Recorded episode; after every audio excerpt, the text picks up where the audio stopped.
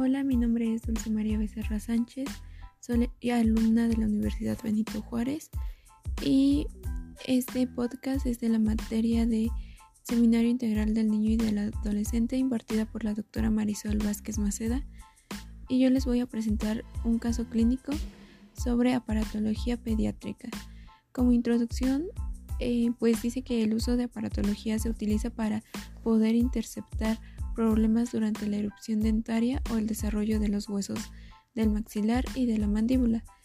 Cada aparato tiene su uso para una patología bucal específica y es importante destacar que el uso de aparatos en niños se debe de acompañar con su crecimiento y de ninguna manera poder frenarlo. Por ello la importancia de los controles en el ortodoncista cada 15 a 30 días dependiendo del caso. Pues el caso, clínico trata de una paciente femenina de 10 años de edad y dice que el motivo de su consulta es que tiene los dientes hacia afuera. Se le hizo un análisis extraoral en la cual presentó un biotipo normofacial, tercio medio ligeramente aumentado, ancho bucal coincidente con la línea intericis, ancho nasal no coincidente con el canto externo del ojo, labios gruesos, se logró la competencia labial con tensión de la borla del mentón, línea media dental coincidente con la línea media facial, sonrisa media, perfil convexo, ángulo nasolabial cerrado, labio superior protuido y ángulo mentolabial abierto, así como la distancia cervicomental disminuida.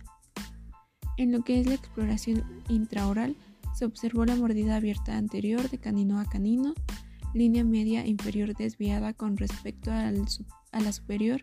con 3 milímetros a la derecha, overjet de 4 milímetros, overbite con menos 1 milímetro, relación molar clase 2 y relación canina clase 2, arco superior de la forma triangular, apiñamiento moderado, arcada ovoide e, en inferior con apiñamiento leve en el sector anterior, segundos molares superiores e inferiores aún sin erupcionar y curva de Speck de 0.5 milímetros. En el análisis radiográfico, en la radiografía panorámica se evidenció la presencia de segundos molares y de los gérmenes de los terceros molares, así como las longitudes radiculares adecuadas. En el análisis de la radiografía de lateral de cráneo se trazó una cefalometría de Markuring que nos permitió diagnosticar una clase 2 esquelética debido a una retrusión mandibular, mostrando el patrón de crecimiento vertical del paciente y la proinclinación dental. Nuestro objetivo de tratamiento es eliminar el apiñamiento, establecer clase 2 molar funcional bilateral, clase 1 canina bilateral, corregir mordida abierta anterior,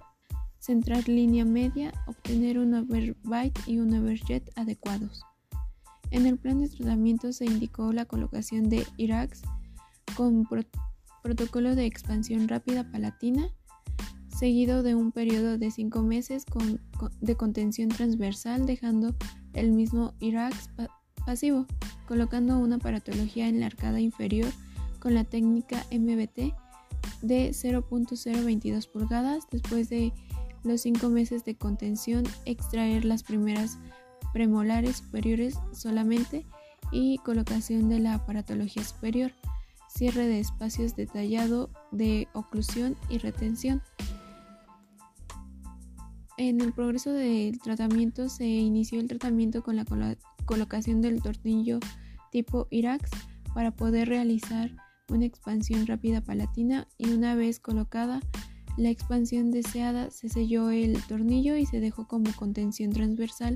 durante cinco meses. Dos meses después de la colocación del tornillo, se cementó la paratología fija inferior con la técnica MBT de 0.022 pulgadas. Al terminar el periodo de contención transversal, se remitió a la paciente a la clínica de exodoncia para que se le realizaran extracciones de las primeras premolares superiores y se colocó una paratología superior. Se llevó a cabo la fase de alineación y nivelación de la secuencia de arcos propias de la clínica. Una vez terminada la fase de nivelación se comenzó con la retracción en masa de los seis dientes anteriores con arcos de 0.019 pulgadas por 0.25 pulgadas de acero inoxidable. Brax activos. Durante la fase de cierre de espacio se utilizaron elásticos intermaxilares de clase 3 izquierda y clase 2 derecha de 3 16 3.5 os una vez cerrada los espacios de la toma radiográfica panorámica y se reposicionan los brackets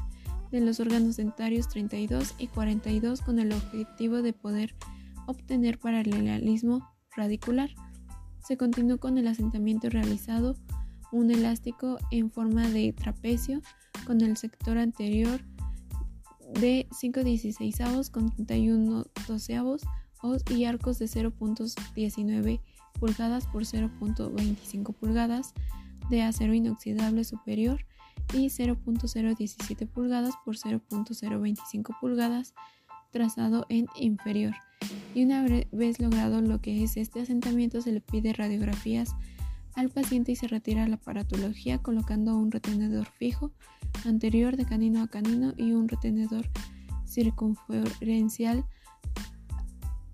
superior. Los resultados eh, es que se pudo eh, obtener un sellado labial, mejor proyección del labio superior, una sonrisa agradable, armonía facial, clase 2, molar superior, molar funcional y clase 1 canina. Sobre mordida horizontal adecuada, los cambios cefalométricos obtenidos fueron en el campo dental, observándose una disminución de protusión y proinclinación. Y pues en conclusión se cumplieron todos los objetivos del tratamiento propuestos al inicio, logrando una armonía entre arcadas,